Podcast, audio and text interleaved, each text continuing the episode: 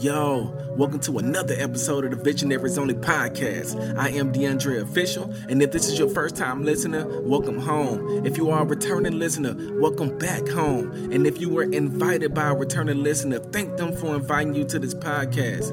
And if you are a Patreon member, God bless you for supporting the mission. And if you are not a Patreon member, what you waiting on? Become a Patreon member. Go to my link on Instagram in the bio, click on it, and become a Patreon member. You are not only supporting the mission, you'll get exclusive content and you'll be a part of a community that's transforming the community from within. Become a part of the Elite Vision Circle. God bless you. Thanks for listening.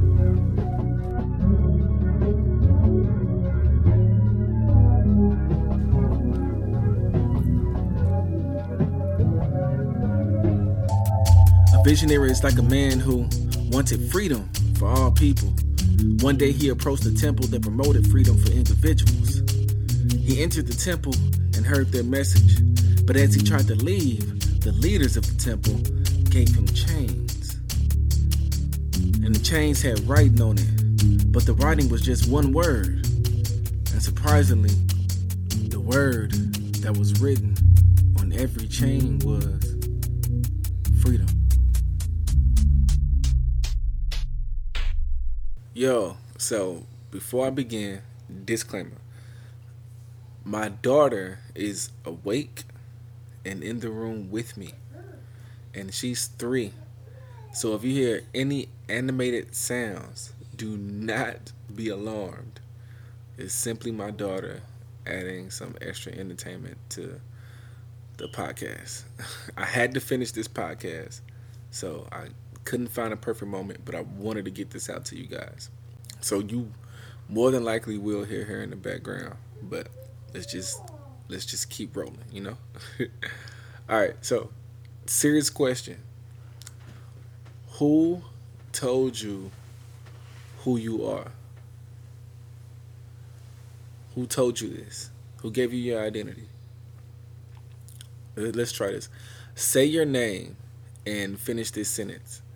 I know who I am because blank told me. The, an example of this sentence would be like this I am DeAndre and I know who I am because blank told me. So I am blank and I know who I am because blank told me.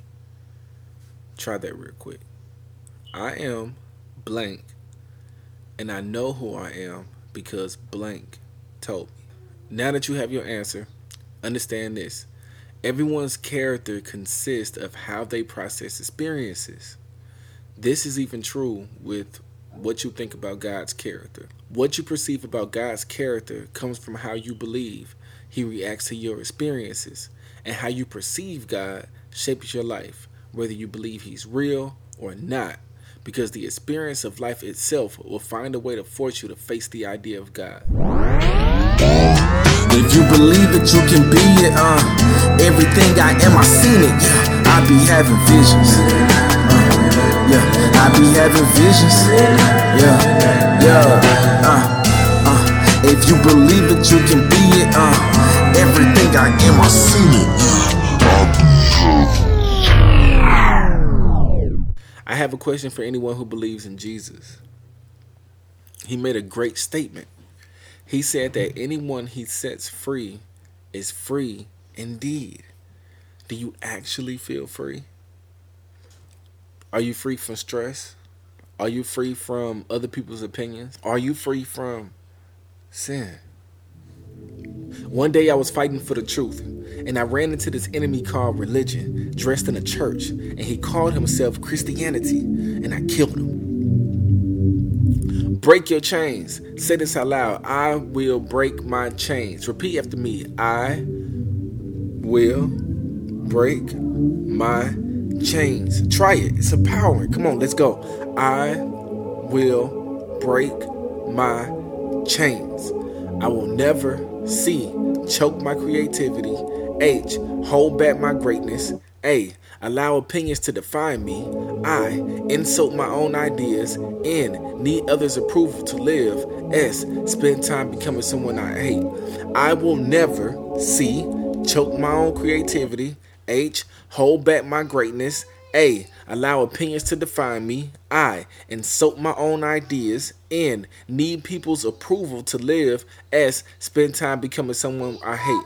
I will never. C. Choke my creativity. H. Hold back my greatness. A. Allow opinions to define me. I. Insult my own ideas. N. Need others' approval to live. S. Spend time becoming someone I hate. I can't choke my creativity. God is too creative. And He gave it to me. If I choke it, I choke Him. I can't hold back my greatness. God is too great. And He gave it to me. If I hold it back, I hold Him back. I can't allow opinions to define me. Just because you thought it and said it, don't make it true. Most opinions are formed out of hypocrisy. They ain't doing what they saying, and they only saying something because you doing what you saying. I'm gonna say that again. Most opinions are formed out of hypocrisy. They ain't doing what they saying, and they only saying something because you doing what you saying. I can't insult my own ideas. They came from heaven. And if you don't believe me, I don't care. But if I don't believe me, then who will? I don't need others' approval to live. I don't need their approval to die.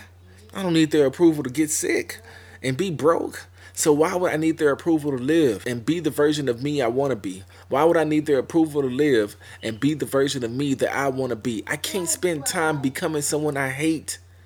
It's hard enough to become someone you love. And I can't love a me that I did not create. I can't spend time becoming someone I hate. It's hard enough to become someone you love. And I can't love a me that I didn't create. I ran away from the battlefield and arrived at the church. The leaders didn't know that religion made them slaves. And because the people wanted new chains so bad, they allowed the leaders to act like slave masters. And it's nothing worse than a slave that acts like a slave master. Close your eyes and see with your heart. Don't take your old chains off just to put on new ones. And don't allow people in chains to put you in their chains. The sight for your sight is here. Your eyes have been made free. Here's the good news. You already know the name of freedom. If you following Jesus feels like a chain, ask God to set you free, and He'll introduce you to who His Son really is and Jesus' words will start to become life.